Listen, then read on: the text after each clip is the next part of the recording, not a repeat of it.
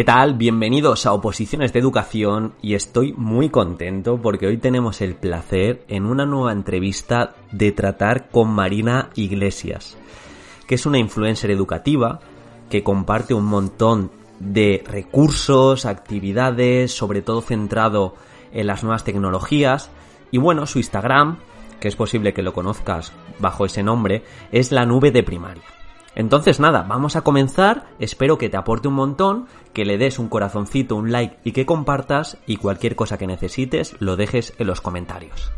Hola, buenas. Pues nada, aquí como podemos en el, en el confinamiento, pero bien. Yo creo que dentro de lo que cabe no lo estoy llevando muy mal. No, bueno, estás, estás aguantando, ¿no? también llevamos pocos días, creo yo, ¿no? Esto cuando se alargue.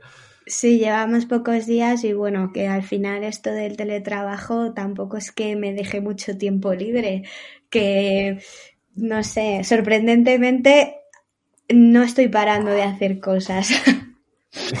muy bien, muy bien. Bueno, pues yo lo sé, porque claro, te lo he pedido yo, y sé que estoy ante una influencer educativa, pero preséntate a la audiencia un poco, preséntate a mi humilde podcast. Bueno, eh, hacemos lo que podemos. Eh, bueno, soy Marina, ¿vale? Eh, tengo una cuenta en Instagram que se llama La Nube de Primaria. La verdad es que me lo abrí un poco como un hobby y nunca pensé que iba a llegar a estos límites o a estos números y tampoco lo hago por llegar a ello. Al final, mm, un poco lo que intento es compartir lo que a mí me funciona bien en, en clase. Además, la cuenta me lo abrí pues gracias a que empecé a hacer un máster en tecnologías de, de la innovación y la comunicación. Y bueno, una de las asignaturas era un poco la educación en las redes, que yo creo que fue de las que más me gustó, a la vista está. y nos animaron a crearnos un blog y demás. Y yo como ya seguía cuentas educativas, pues dije, ¿por qué no? Mm, voy a aportar también mi granito de arena. Y poco más, luego yo en mi cuenta, pues eso, comparto un poco los materiales que yo hago en clase. Eh, siempre los comparto después de probarlos en clase, porque si veo que no me funciona. Muy bien, sí. Pues es tontería. Y, yo, pues, algún recurso que conozca o que sé y que creo que puede ser interesante para, para el resto, porque al final yo creo que un poco en educación es, es compartir. No, sin duda. He visto, ahora estoy viendo tu Instagram, bastante publicaciones encarado a nuevas tecnologías, ¿no? Tu especialidad ahí se nota. Sí, a ver, al final mm, yo cuando empecé a trabajar eh, sentí un poco mm, que tenía mucha falta de, formación. Yo sentí que salí de, la universidad y me, me, saqué un, bueno, no me saqué las oposiciones, las aprobé sin plaza en 2015 y empecé a trabajar en septiembre y claro, te llaman, pues a mí me llamaron un día 21 y el mismo día 22 tenía que estar en el cole y era, te meten en la clase con 25 niños y haz lo que puedas. Y al final, pues eh, lo, que yo veía que era más importante siempre eran los libros. Libros que, bueno, ahora tenemos el programa Accede, la Comunidad de Madrid, y ya son gratuitos, ¿no? Pero antes eran libros que muchos niños mm, no se podían costear y había niños que a lo mejor hasta diciembre no tenían libros. ¿Qué haces? pues al final pues un poco ibas buscando por ahí eh, material y sobre todo que le llamase la atención y que no fuese una típica ficha de sumas o de restas. Y entonces pues nada, me aparte de que quería conseguir más puntuación para las oposiciones, pues estuve mirando varios máster y yo creo que me decanté un poco por el que creía que me iba a aportar más y que no era eh, máster para ganar un punto en la oposición y ya, sino que me servía para aprender. Y cogí este y la verdad que, em, a ver, dentro de que fue bastante jaleo porque éramos la primera promoción y había una desorganización increíble y una carga de trabajo brutal. Pues aprendí y, me dieron a conocer muchas aplicaciones súper interesantes, pues con las cuales yo hago ahora muchos eh, de los recursos que, que la verdad me están siendo efectivas y me, y me sirven en mi día a día. Entonces, pues como a mí me valen y lo quiero compartir, por eso lo pongo en mi cuenta. No, la verdad que está muy chulo. Bueno, me has comentado, te has presentado más de cara virtual, ¿no? Se puede decir. Eh, en tu vida real eres maestra de primero y segundo, pone aquí. bueno, este año es mi primer año en el que estoy en el primer ciclo. Eh, en septiembre para mí pues me cayó como un jarro de agua fría porque yo siempre desde el 2015 que llevo trabajando pues he estado en, eh, bueno, el curso más bajito que estuve fue tercero, pero lo demás quinto y sexto. Y para mí estos preadolescentes a mí me dan la vida, me encantan. Entonces, claro, de repente eh, llegas a un cole nueva, porque yo soy nueva en ese cole, y te toca primero y segundo. y yo dije, ¿qué hago? Si es que yo... Madre mía, ¿eh? Claro, digo, yo vengo de los mayores, tal. Bueno, yo empecé las primeras clases y esto ha sido pues un poco un ensayo-error, porque claro, yo más o menos pues intentaba llevar a cabo dinámicas adaptadas a sus contenidos, evidentemente, que llevaba en, con los mayores, pues las estaciones, eh, los grupos cooperativos, eh, alguna aplicación que también usaba pues, dentro de las posibilidades que tengo porque tenemos un ordenador y una pizarra en clase digital, no tenemos más. Entonces yo veía que no, que no funcionaba, que se me iba de las manos.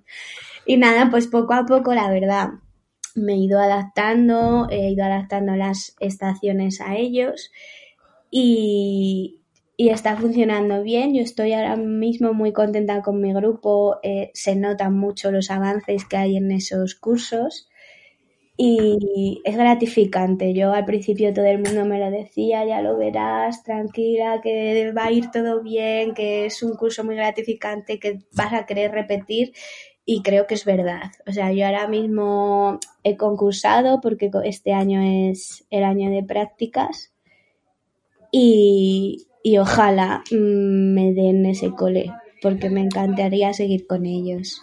O sea, Marina, ¿aprobaste el año pasado, fue? Sí, aprobé, sí, el del 2019. Claro, sabes que yo tengo un podcast, bueno, este podcast es de oposiciones de educación. Eh, cuéntame un poquito la experiencia respecto a las oposiciones. Bueno, yo eh, empecé en 2015 a opositar, eh, no había suspendido ninguna oposición, en el 2017 me quedé a un punto de la plaza y entonces este año ya era muy frustrante, o sea, era él, eh, me la tengo que sacar sí o sí.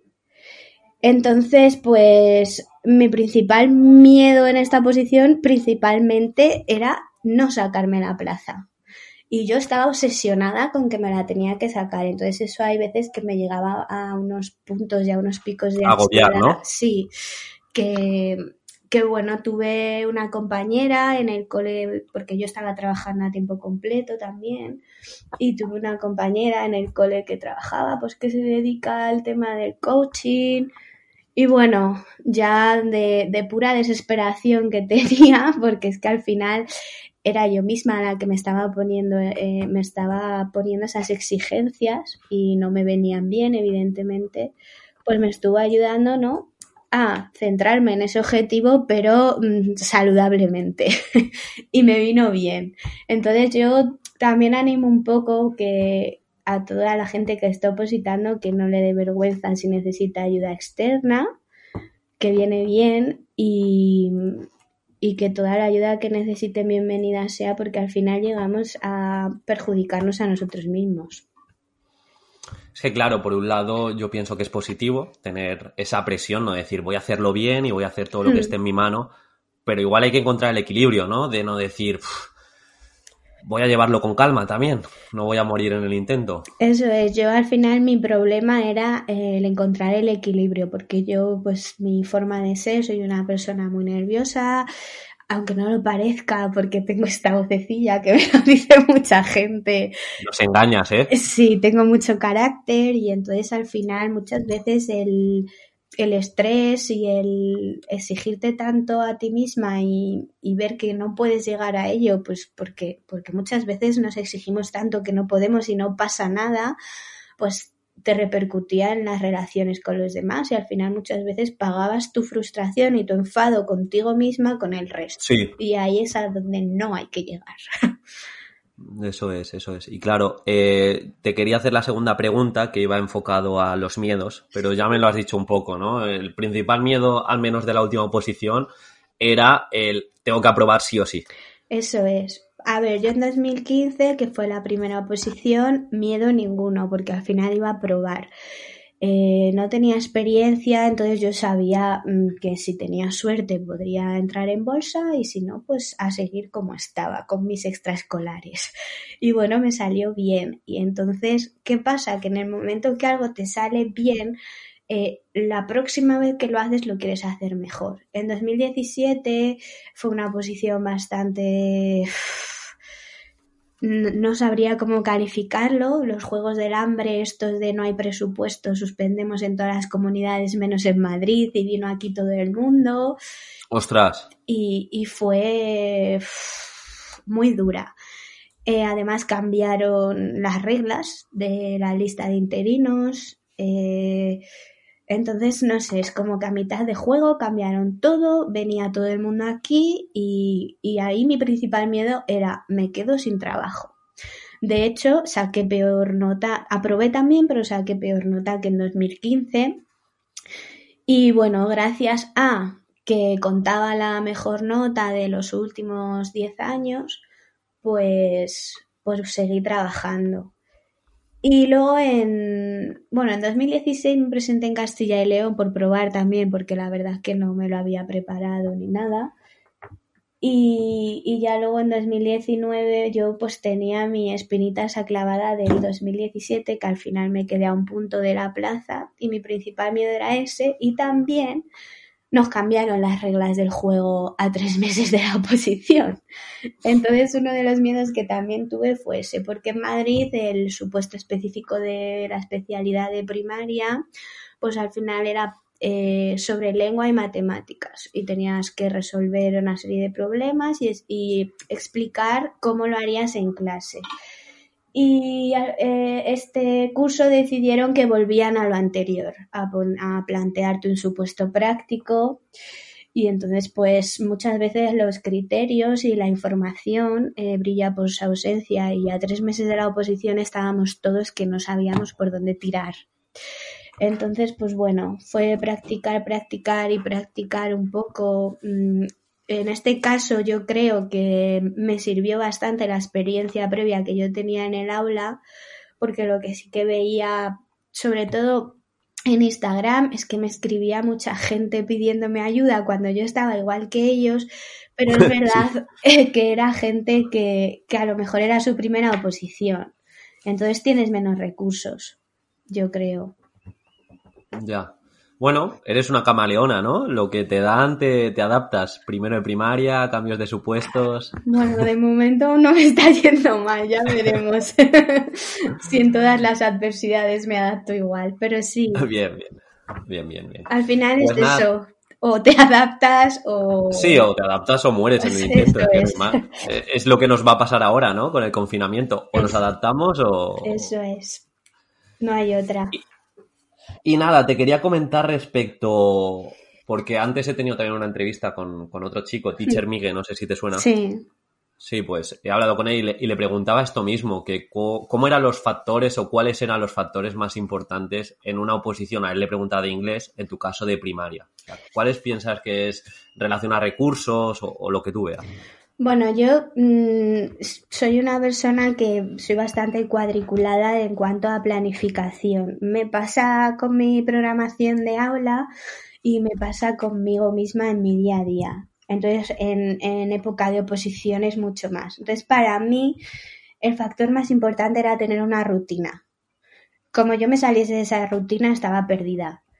Entonces, para mí, el, establecerme unos horarios, el saber qué días iba a dedicarlo a temas, qué día a supuestos, qué día a programación, creo que para mí era lo más importante. Eh, también una constancia. O sea, yo es verdad que hasta enero me di la libertad de poder viajar, tener algo más de vida social, pero a partir de enero se acabó todo eso. Establecer un plan de trabajo. Eh, en mi cuenta, de hecho, subí un poco las técnicas de estudio que yo usaba, que eso es algo muy personal, pero bueno, si yo puedo ayudar, a mí me han funcionado. Entonces, mm, yo creo que tener muy claro eso, qué rutinas vas a llevar, qué plan de trabajo y las técnicas de estudio que a uno le funcionan, que no siempre son las mismas. Y luego, eh, aparte ya personalmente, pues buena alimentación, hacer algo de ejercicio y descansos. Yo en mi caso eh, normalmente solía hacer descansos activos porque en el momento que yo parase y a lo mejor me sentaba en el sofá era ya no hago más. Era criminal, ¿no? Eso es. Entonces, es verdad que había días que es que por más que lo intentase, eh, no podía más. Pues mira, paro y se acabó por hoy. Pero hay otros días, pues que es verdad que tienes que descansar solo por despejar un poco la mente y hacía descansos activos. ¿Cuáles eran mis descansos? Pues preparar material para la programación, eh, preparar alguna clase, porque claro, yo estaba en activo, yo estaba trabajando.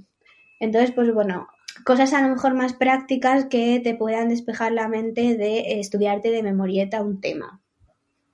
Y yo creo que esos son los factores más importantes para mí. Las rutinas, la constancia, el plan de trabajo, luego alimentación y descanso. Bueno, y el ejercicio. El ejercicio también. Porque como no te muevas, acabas agarrotado por todos lados. Sí, y bueno, me has comentado eso, que eso eran los factores más importantes, pero respecto a los errores, porque también tendrías errores, imagino, durante la preparación. ¿Cómo los corregiste? ¿Cómo, cómo intentaste recuperar esos errores? Yo es verdad que mm, mm, tuve ahí como un tira Yo estaba con una preparadora y tuve ahí un tira floja porque mm, lo que. A ver, yo sé a lo mejor estuviese opositando de nuevas, todo lo que me dijese ella, pues diría, pues sí, tú tienes más experiencia que yo. Pero yo sí que sabía qué cosas me habían funcionado y qué cosas no de oposiciones anteriores. Entonces había veces que me tiraba por tierra cosas que yo sabía que me habían ido bien y yo ahí no lo aceptaba. Entonces al final eh, lo que hice un poco es ir por mi cuenta y pedí consejo en compañeros pues que habían sido tribunal porque de hecho tenía una compañera que había sido tribunal en el 17 y la verdad que me dio muchas facilidades, muchas pautas y gracias a ellas un poco donde yo corregí eh, lo que lo que estaba algo peor. Eh, lo que me costaba mucho eh, y porque yo creo que no tenemos la formación suficiente es el tema de atención a la diversidad. Entonces, pues ella me sugirió hacerme una especie de cuadernito un poco con las necesidades de cada acné más importante, porque luego, claro, te puedes encontrar un montón de tipos de causas, pero bueno, en líneas generales el acné, eh, sus características y sus necesidades. Y yo creo que eso es una de las cosas que más eh, me han funcionado, sobre todo a la hora de, llevar a cabo el supuesto y la programación didáctica. Entonces, bueno, eh, también creo que el, tema de, de, superar los errores y de corregirlos era a partir de compartir experiencias con otros opositores. Oye, ¿tú cómo estás enfocando esto? ¿Cómo estás haciendo esto? Porque yo, es verdad y, no es mentira, pero no me cansa un poco el hecho este de es que somos competencia, yo no voy a compartir nada de lo que tengo con el otro porque es mi competencia, que eso se da en el tema de las oposiciones. Sí, se da mucho, en academias aún más. Y es verdad que somos competencias, pero creo que ante todo está el compañerismo y que compartir nos ayuda más. Entonces, pues yo creo que, lo corregí así, un poco eh, con compartiendo experiencias, tanto con personas que ya estaban en el otro lado y, y habían sido tribunal, como con los propios compañeros y opositores. Y Marina, una pregunta respecto a tus oposiciones anteriores, es decir, las que no sacaste plaza. Eh, ¿qué errores tuviste en cuenta de esas oposiciones para mejorar en la oposición que sacaste plaza? O sea, ¿fuiste consciente de algún error? Eh, bueno, por ejemplo, en los temas, eh, yo creo que no, porque en todos eh, saqué, si no era notable alto, sobresaliente, y más o menos en los temas yo seguí llevando la misma línea. Luego, en lo que peor se me dio, luego, el supuesto común que hay en Madrid, lo mismo. tenían todos notable, sobresaliente, y al final eso es esto es así o no, porque son contenidos que si algo es un sustantivo es un sustantivo y punto. Entonces ahí no puedes mejorar mucho. Y en el supuesto específico era lo que peor se me había dado en, en las oposiciones anteriores, pero sí que es verdad que era otro formato totalmente diferente al de este año. Entonces, pues mm, yo no sé si es que el cambio de formato me ha beneficiado bueno, evidentemente sí, porque saqué un ocho y medio en el supuesto de este año y en los otros pues me quedé en un seis y pico en 2015 y en el 17 en un 5. Eh, el problema que yo le, veía, le veía esos supuestos es que yo no sabía a lo mejor plantear ese razonamiento que me pedían para explicar los, los problemas de matemáticas o también era súper ambiguo. Yo ah, en el cole en el que estaba ese año, mi, mi directora fue tribunal y le dije, por favor, es que necesito que me expliques este 5 que he sacado porque yo salí de, ese examen como si fuese el, el, que mejor me había salido. Entonces para mí ese 5 fue como una bofetada en la cara. No, no, claro. Y entonces ella me pasa las, las soluciones y yo veía que, que, tenía todos los problemas bien resueltos.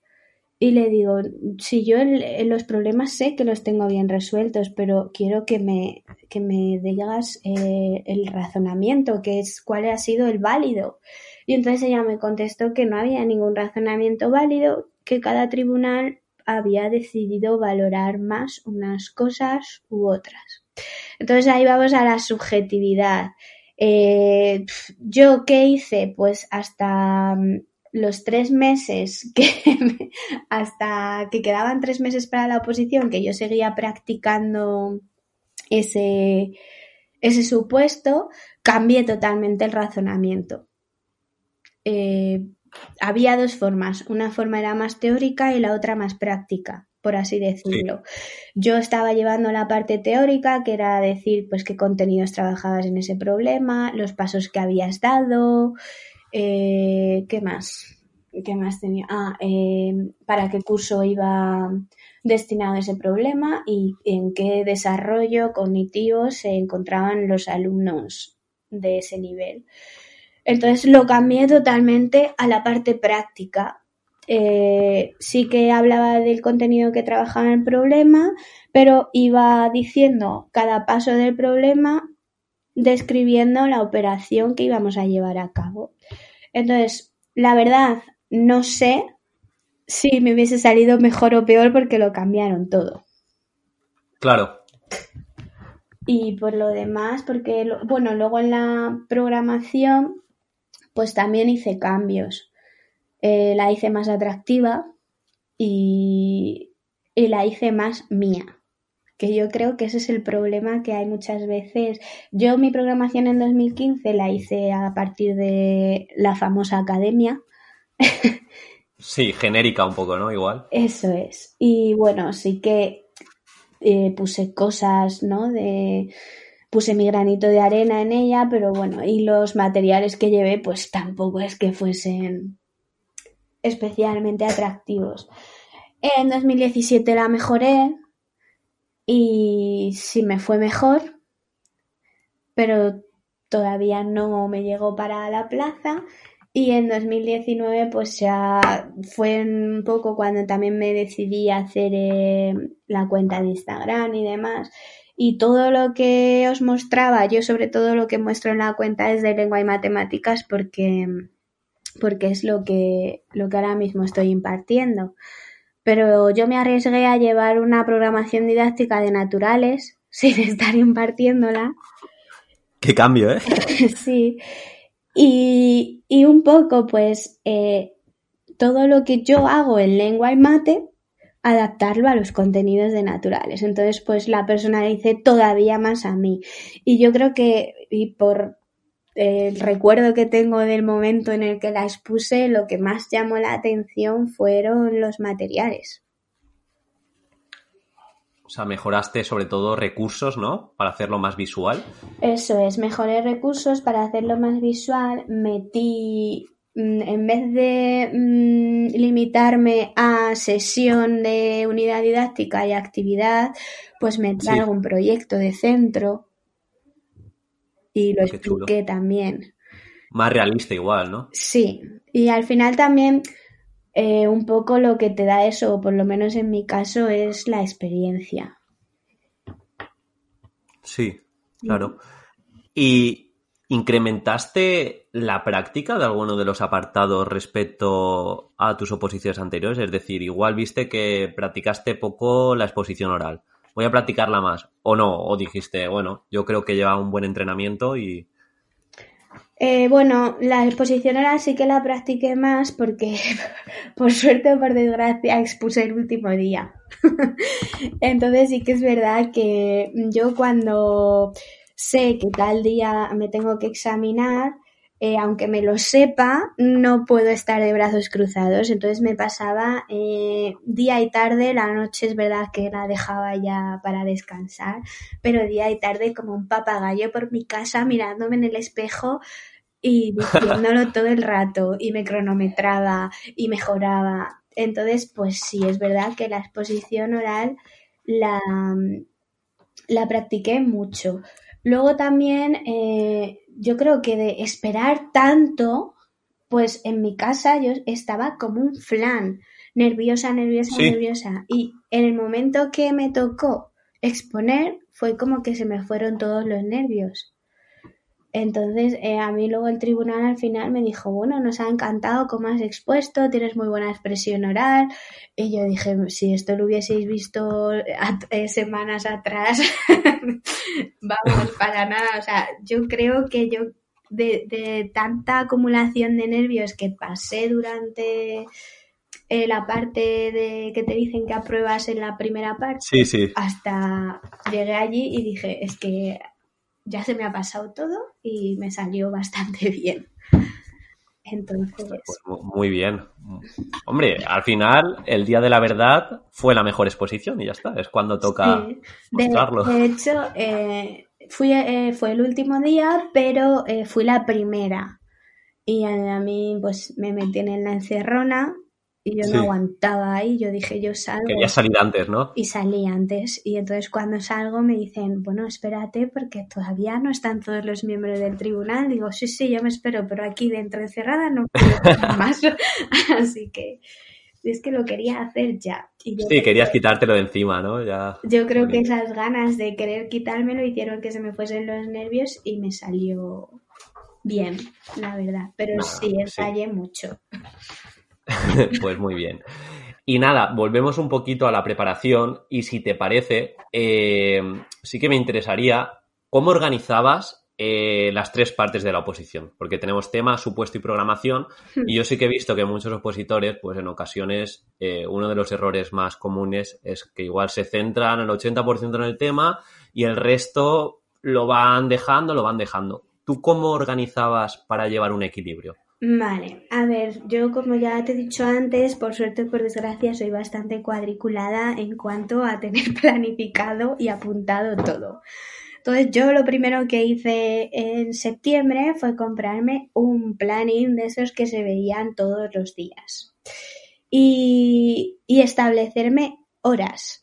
Yo es verdad que yo a las siete y media todos los días me levantaba para ir a trabajar a las nueve que entraba y de nueve a cuatro estaba trabajando, entonces no había forma de estudiar. Entonces eh, yo entre diarios siempre de seis a nueve me ponía a estudiar. Y mm, pues me cuadraba a lo mejor que los lunes y los miércoles lo dedicaba a temas y los martes y los jueves a supuestos. Y luego ya dejaba el fin de semana un poco más desahogado para tener algo de vida social y lo dedicaba a la programación, a, hacer materiales. También es cierto que cuando se va acercando la fecha del primer examen, dejas un poco aparcada esa programación y toda la mañana del fin de semana, pues el sábado lo dedico a temas, el domingo lo dedico a supuestos. Pero sí que me hacía pues un horario y sobre todo en temas y supuestos intentaba llevar un equilibrio. Eh, a mí me llama mucho la atención que siempre, siempre estamos preocupadísimos porque no nos sabemos los temas. O es que no me entra este tema, o es que llevo 20 temas de 25 y como me caigan los 5 que no me he estudiado y luego lo que menos vale son los temas por lo menos en Madrid los temas son un 30% y el supuesto es un 70%. Sí. Entonces eh, me llamaba mucho la atención, y, yo me incluyo, ¿eh? que, que, siempre nos centrábamos más en los temas, que es lo que, lo que menos valía. Entonces, bueno, yo intentaba llevar un equilibrio con temas y supuestos. Eh, aunque es verdad que los tres últimos meses de la oposición, al habernos cambiado los supuestos, pues lo dediqué también un poquito más a... Claro, te tocó ahí cambiar un poquito. Eso es. Pero bueno, eh, básicamente llevar una rutina, en mi caso, de 6 a 9, tres horas todos los días, eh, y los fines de semana y vacaciones aprovecharlos a tope. Entonces, bueno, hasta enero prometí que iba a tener vida social, Hice un viaje a Nueva York que dije esto ya es el punto y final. y nada mal, ¿eh, Marina? Nada mal. Y a partir de ahí, pues ya acabó la vida social y, y la rutina, como te digo. Entonces, más o menos de manera constante, yo creo que sí que hiciste bien. Prácticamente la preparación todas las semanas tocaban las tres partes. Sí, o sea, tocabas tanto tema como supuesto, como programación. Es, es que es fundamental porque... Sí, totalmente al final es verdad que los temas nos preocupan muchísimo porque es lo que nos tenemos que aprender de memoria, pero el supuesto en mi caso era lo que más contaba y luego si pasas si y quieres llevar una programación en condiciones no la puedes preparar en esa semana como hace mucha gente que, tienes de un examen a otro. Es que eh, yo eh, además, pues porque me pasó, yo cuando posité por Castilla y León, pues iba un poco por probar. Y pues con tan mala suerte, y, os llamará la atención que diga mala suerte, que aprobé el primer examen y no tenía la programación hecha. ¿Y qué pasa? Que en una semana me la tuve que hacer. Madre mía.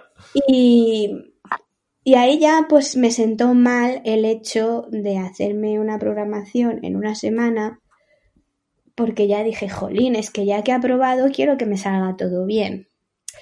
Y, y la verdad que cuando llegas a exponer no estás ni convencida de lo que presentas. Yo titubeé un montón, por ejemplo, en, ese, en esa exposición de programación y bueno, me pusieron un 5 puntos gracias, yo creo que por ir.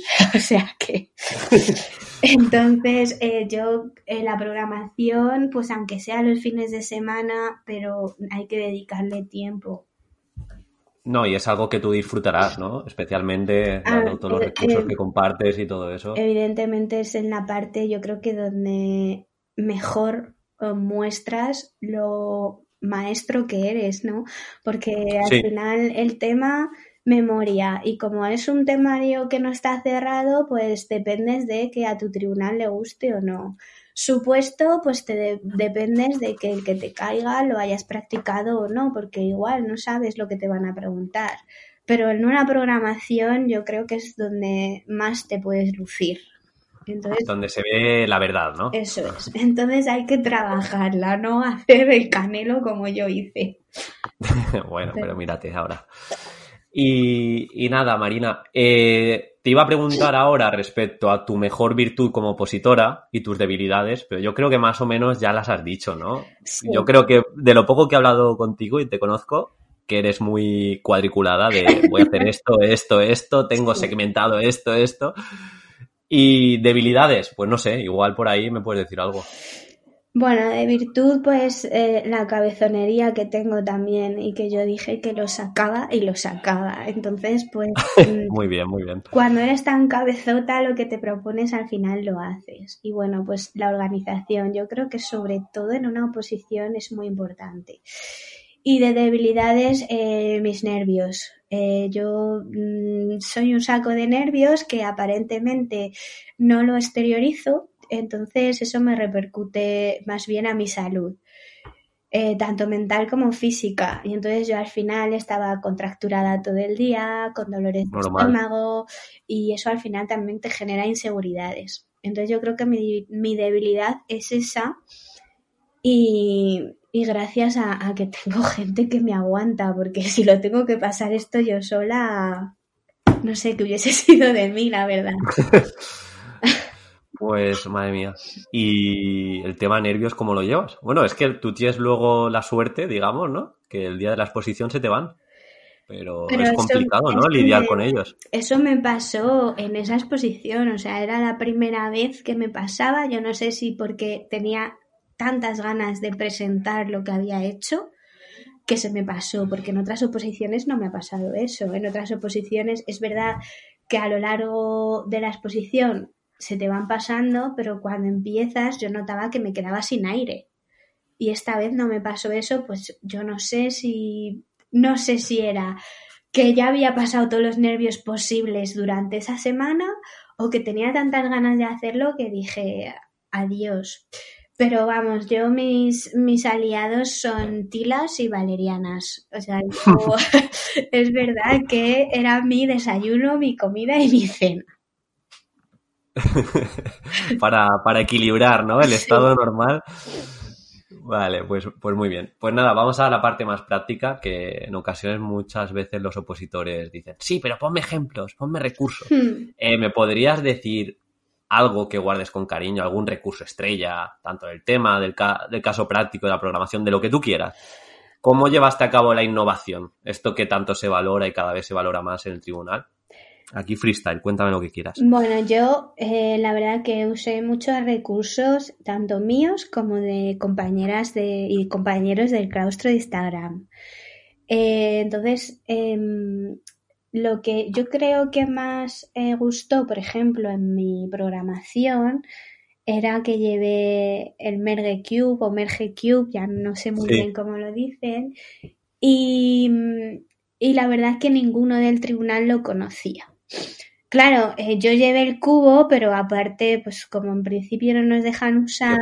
Para, quien no lo sepa, es realidad aumentada, ¿no? Es un cubo. Sí, perdona que no lo he dicho. Sí, de realidad aumentada. Yo llevé el cubo, pero claro, como en principio no te dejan usar móviles, ni ordenadores, ni tablet, pues llevé capturas de pantalla. Eh, es verdad que lo que yo hice con el cubo fue buscar aplicaciones que, fuesen en consonancia con las unidades que yo había preparado. Y me, y me organicé de nuevo muy bien qué aplicación iba a usar con cada unidad. Y las fotos de, hice capturas de la aplicación y las eh, ordené por, la, eh, por unidades. Entonces a mí me tocó la unidad de los sentidos y eh, pues tuve la suerte de que entraba en, esa unidad el uso del Merge. Y, y tenían pues capturas de cómo se veía el ojo por dentro y como otra de las actividades que tenía era hacer una maqueta y en este caso yo llevé una maqueta del ojo, bueno, aquí la hacían por grupos, ¿vale? Cada grupo hacía un sentido porque también una, uno de, de, las, de las metodologías que uso es el trabajo cooperativo mucho. Sí. Y bueno, yo llevé un ejemplo de realidad aumentada con el Merge Cube de un ojo y llevé también una maqueta hecha de un ojo. Entonces, bueno, el relacionar esas dos partes les gustó mucho. También, también el tema de, de los proyectos de centro. Es verdad que eran proyectos de centro que estaban relacionados con las ciencias de la naturaleza, pero eh, yo lo presenté como, como de, todo el, el, colegio, por así decirlo. Hicimos un proyecto de medio ambiente Y entonces eh, todas las, las partes que tocaba ese proyecto lo llevé en un póster grande. Entonces también les llamó mucho la atención. También hice un proyecto de huerto, también lo puse todas las partes que tocaba ese proyecto en un póster. Entonces, yo creo que al final lo que a mí me, me vino bien ahí era eh, un poco que lo presenté todo muy visual. Eh, luego, en los temas, y es verdad, eh, es que hay que poner casos prácticos, porque es que al final la teoría te la pone todo el mundo igual. Entonces, a mí, por ejemplo, yo me tocó el tema 16, que es el de literatura, y en, la última parte, que siempre te, te piden intervención educativa, pues hay mucha gente que se centra en legislación, en contar lo que son objetivos, contenidos, criterios, y bueno, es verdad que lo tienes que nombrar, yo lo nombro, pero es que hay gente que es que te pone ejemplos y demás. Y yo principalmente creo que en esos apartados es donde te tienes que lucir y poner actividades. Totalmente, sí. Entonces, bueno, yo puse muchas actividades de Gianni Rodari, pues como por ejemplo la del caldero mágico. Eh, eh, puse eh, muchas iniciativas que yo había llevado ya en el aula, pues como un lectómetro o un pasaporte de lectura presentar reseñas de los libros que se leen, pero en vez de la típica ficha no de lectura que, hay, pues por ejemplo, yo hubo un año que hice el famoso árbol y cada hojita que pegábamos en el árbol era un libro. Pues eso. Qué guay, ¿eh? Qué buena metáfora. Sí, y pues eso también lo, lo puse. Entonces, bueno, al final y en el supuesto, pues la verdad que me lucí un poco menos, pero porque lo que pedían era muy concreto. El supuesto que nos cayó en Madrid era que había que hacer un plan de patios y que a nuestro mm, grupo le había tocado hacer un ajedrez gigante en el patio y bueno, pues eh, actividades relacionadas con el ajedrez, en lengua y matemáticas. Claro, muy concreto, tampoco tenías margen ahí. Pues bueno, pues actividades, pues puedes trabajar cuadriláteros, eh, perímetros, medidas, hmm. ¿no? Para la escala también de un ajedrez de tamaño normal al que tienes que hacer en el patio. Y luego, pues en lengua, pues eh, puse un poco el buscar la historia del ajedrez, hacer exposiciones orales, pero un poco más común, no, hay, no daba pie a mucho más, yo creo. Lo que sí que usé mucho fueron las TIC. Entonces, eh, la historia del ajedrez, en vez de hacer una ficha o hacer un escrito, hazme una presentación y exponlo en la clase. Entonces, al final hay, hay actividades que son más tradicionales, pero siempre les puedes poner ese puntito innovador. Sí, tu toque, ¿no? Digamos también tu toque. Sí. sí. Sí, al final, si te das cuenta, todo lo que me has dicho y que te ha diferenciado igual respecto a otro opositor es la intervención didáctica, o sea, darle tu mm. toque y un poco ofrecer eh, qué te puede aportar, ¿no? al, tribunal. Y luego, perdón. perdona, Y luego yo también creo que es muy importante y les damos poca importancia porque, bueno, están ahí y se trabajan, pero hay que mencionar también los elementos transversales. Ah, claro, sí, sí. Entonces siempre eh, cuando hablemos de una actividad, intentar decir que a partir de ella también vas a trabajar tal elemento transversal, porque normalmente nos centramos en los contenidos eh, que trabaja esa actividad sin más y no hablamos del elemento transversal y yo creo que es súper importante, más hoy en día que por lo menos en Madrid eh, justo ese año, bueno, la sacaron en 2018, pero al final eh, entraba en vigor en el 19, pues modificaron eh, el decreto simplemente para dar más relevancia a los elementos transversales. Sí, es verdad, sí. Entonces yo creo que es también muy importante que los tengáis en cuenta. Sí, yo al final a, la gente que preparo se lo digo, que eh, tienen mucha transferencia, tanto el aprendizaje competencial como los elementos transversales, tienen transferencia a la vida extraescolar, porque tú vas por la calle y los problemas que tienes no están segmentados por asignaturas o por contenidos. Igual un problema es la igualdad, ¿sabes? Eso es. Yo, por ejemplo, también en mi programación, en el tema de salud y actividad física, metía una sesión de educación física, porque al final también te puedes coordinar con el profesor de educación física y hacer una sesión en naturales donde se trabaja el juego. Y dentro del juego también puedes trabajar ¿no? Eh, los roles de género y demás. Sí, sí, totalmente, totalmente. Entonces, pues, pues a que, que tengan muy en cuenta también los elementos transversales. Muy bien. Y el trabajo interdisciplinar, ¿no? Eso es, lo que has dicho. pues nada, María, Marina, perdón. Eh, quería hablarte de los repasos, porque es algo que me preguntan mucho. Eh, hay mucho miedo a olvidar lo que estás memorizando, sobre todo durante el proceso. ¿Cómo lo gestionabas tú? ¿Llevabas algún tipo de sistema de repasos? Sí, bueno, me hice el típico la típica plantilla, ¿no? Donde ponías si habías hecho el resumen, el esquema, las lecturas, el subrayado. Y un poco también pues me servía a mí para ver cómo iba con respecto al tiempo que me quedaba.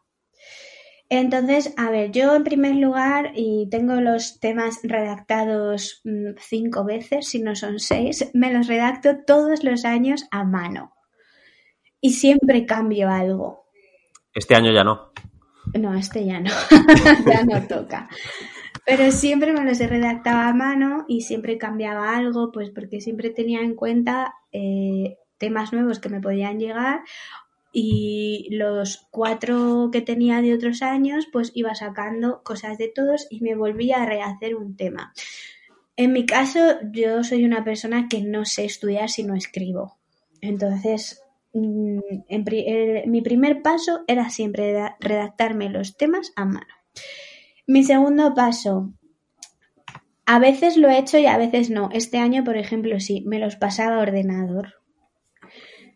Y a partir de ahí ya subrayaba y eh, hacía un esquema de una cara. Y a partir de ese esquema donde plasmaba lo más importante, oralmente y en voz alta yo iba diciendo el tema. Entonces, ¿qué pasaba? Que con mm, acordarme a lo mejor de la palabra clave ya me salía el resto. Es un poco la técnica que yo he usado. Siempre me ha funcionado bien. Eh, los últimos meses, cuando ya tienes todos los temas redactados, o casi todos los que vayas a llevar, hacer eso, el, el decirme los temas como si estuviese dando clase. Ah, muy bien. Yo creo que es como mejor, a mí, como mejor se me, se me quedan las cosas. ¿Cuántos llevaste en esta última? Eh, creo que llevé 21, me dejé 4. Bueno, buen porcentaje, ¿no? Porque con tres bolas eso sería más del 90. Sí. Y bueno, los tres que salieron, pues me los había visto. Además es que salieron seguiditos. 16, 17 y 19, creo. Todo es de lengua. bueno, bueno, tu, tu campo, ¿no? Sí, pero es verdad que el 16 le llevaba muy bien, el 17 también me gustaba, pero había temas de matemáticas que me resultaban más atractivos o incluso temas genéricos como el de atención a la diversidad. Pero bueno, no me quejo, ¿eh?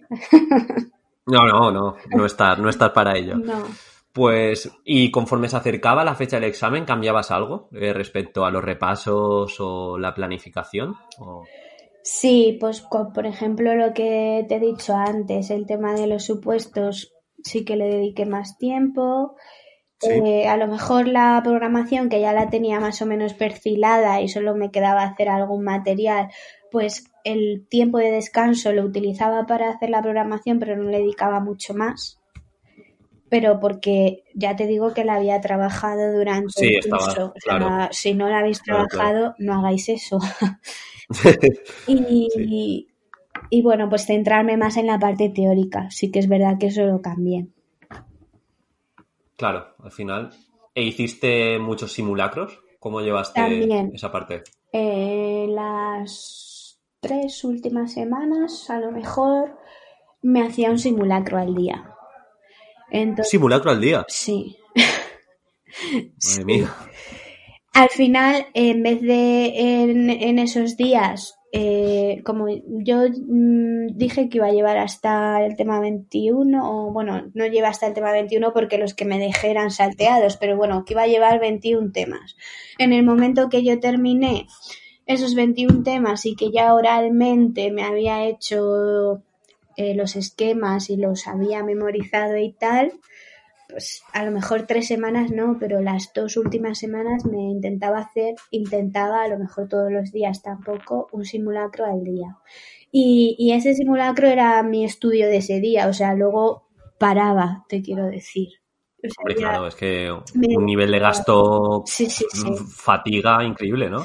Claro, entonces bueno, pues me dio por hacer, me, me dio por hacer simulacros de varios temas y ahí también pues ayudaba. También es cierto que yo el, el último mes, mm, por suerte o por desgracia, me fastidié la rodilla y estuve Sí. de baja.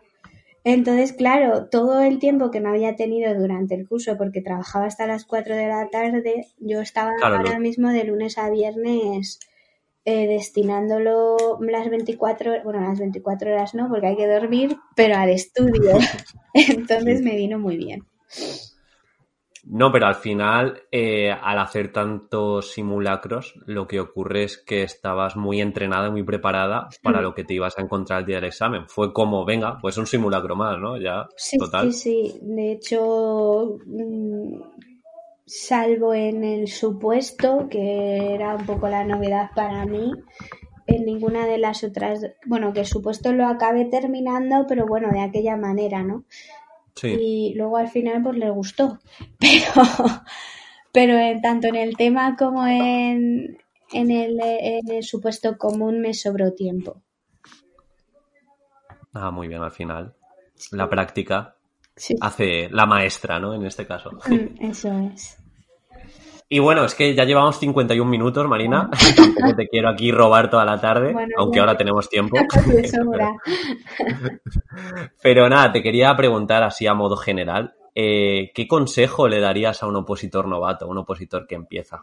Eh, Bueno, yo sobre todo que se dejen aconsejar y que no desistan porque aunque es duro, merece la pena. Eh, no sé después de esta crisis cómo vendrá el tema oposiciones, si recortarán o no, pero en principio son años de, de muchas plazas y hay mucha gente que lo está consiguiendo a la primera. Y antes, que era muy complicado conseguirlo a la primera, eh, por lo menos servía para ver cómo era el examen, para ver cómo te sentías tú, cómo lo ibas a afrontar, e incluso en mi caso en 2015 me sirvió para meter cabeza, que yo creo que es lo más importante. Y sobre todo que no tengan miedo al, al tribunal, porque a veces, ¿no? Como que les ponemos ahí una etiqueta un poco ay, el tribunal y, y al final son compañeros y en mi caso son, son humanos también, ¿no? No, no- y compañeros que han pasado por lo mismo y, muchos lo tienen muy reciente porque en mi caso yo tenía de tribunal eh, gente que se había sacado la plaza en 2017 entonces yo en mi caso eh, a mí siempre me han ayudado. Eh, yo creo que están ahí para ayudar luego ya cada uno que saque sus conclusiones pero a mí siempre me han ayudado, me han animado, me han tranquilizado, entonces yo no tengo malas palabras hacia ellos y bueno, que es que ya os digo que son compañeros que han pasado por lo mismo. Y ese sería mi consejo, que no tengan miedo al tribunal, que como tú dices son humanos y compañeros, que se dejen aconsejar y empapar y, y que, y que sean cuadriculados, ¿no? Imagino. bueno, no mucho, pero en este caso sí, que sean organizados. Vale, vale, vale. Eh, pues nada, Marina, para acabar, si quieres, eh, hago una pregunta también rara, eh, que es de, de un libro que me estoy leyendo que se llama Tri- Tribu de Mentores de Tim Ferris. No sé si lo conoces, pero No, me verdad gusta no. bastante el autor.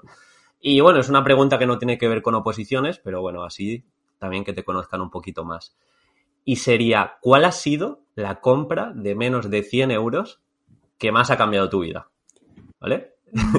a ver qué te parece. En mi caso, por ponerte un ejemplo, son los AirPods de Apple porque me da mucha libertad para hacer ejercicio, para atender llamadas. Eh, bueno, yo es que también, como soy un poco compradora compulsiva. Claro, por eso te lo pregunto, Marina. Lúcete.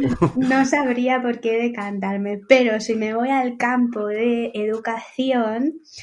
Eh, o de lo que quieras. La impresora.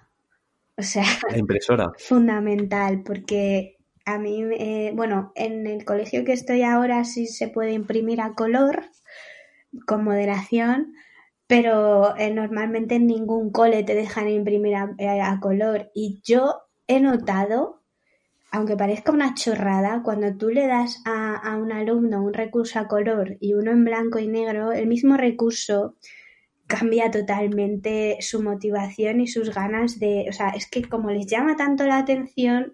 Hombre, normal. Entonces eh, yo me compré una impresora para llevar recursos a color a mis alumnos porque yo la que tenía, la que tenía antes, bueno, la sigo teniendo, pero era láser blanco y negro. Entonces me compré una a color por eso.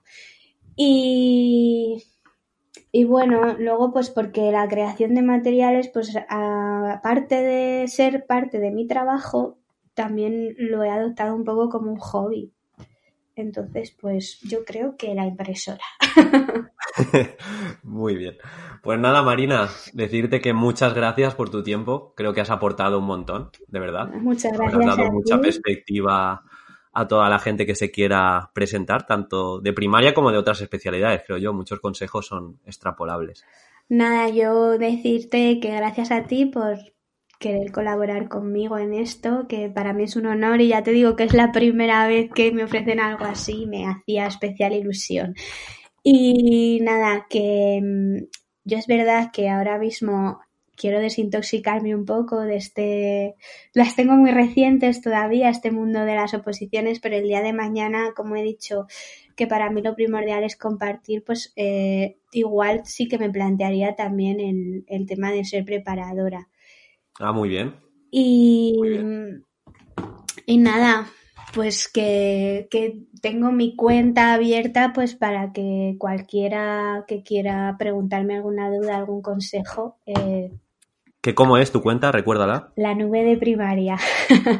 la nube de primaria. Ahí te pueden encontrar, ¿no? No tienes, ahí compartes todo. Sí, tengo un blog, pero al final el blog le uso más para poner el link y que accedan a los recursos, porque hay gente que me ha escrito comentarios en el blog y lo veo ya pasado, eso es. Entonces siempre por Instagram siempre les voy a atender. Eh, cualquier duda que tengan, consejo que les pueda dar, Mm, encantada. Así que ahí. Claro, pues nada, perfecto. Ahora irá un montón de gente a preguntarte sobre la impresora y ya está. pues eso hice yo, ¿eh? Para comprármela, no te creas. pues nada, muchas gracias, Marina, ¿vale? Gracias. Chao. Venga, un saludo. saludo.